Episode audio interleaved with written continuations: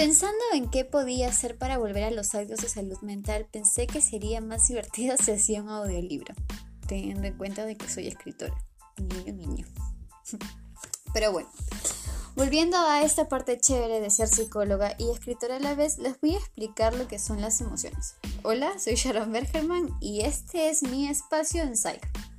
Bueno, dentro de nuestra cabeza, en la cabeza de cada uno, hay una parte que se llama sistema límbico que nos sirve para reaccionar al medio que nos rodea.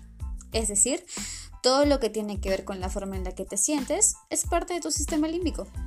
Ahora, esto es mucho más complejo de lo que suena, me tomó mucho tiempo aprenderlo en la universidad, pero vamos a la parte que más les importa a ustedes. Ahora, Sharon, ¿cómo controlo esta parte de mi cuerpo? Pues adivina qué, no se puede. ¿Qué? ¿No puedo? Entonces, ¿qué hago? ¿Voy a sentir así intenso siempre?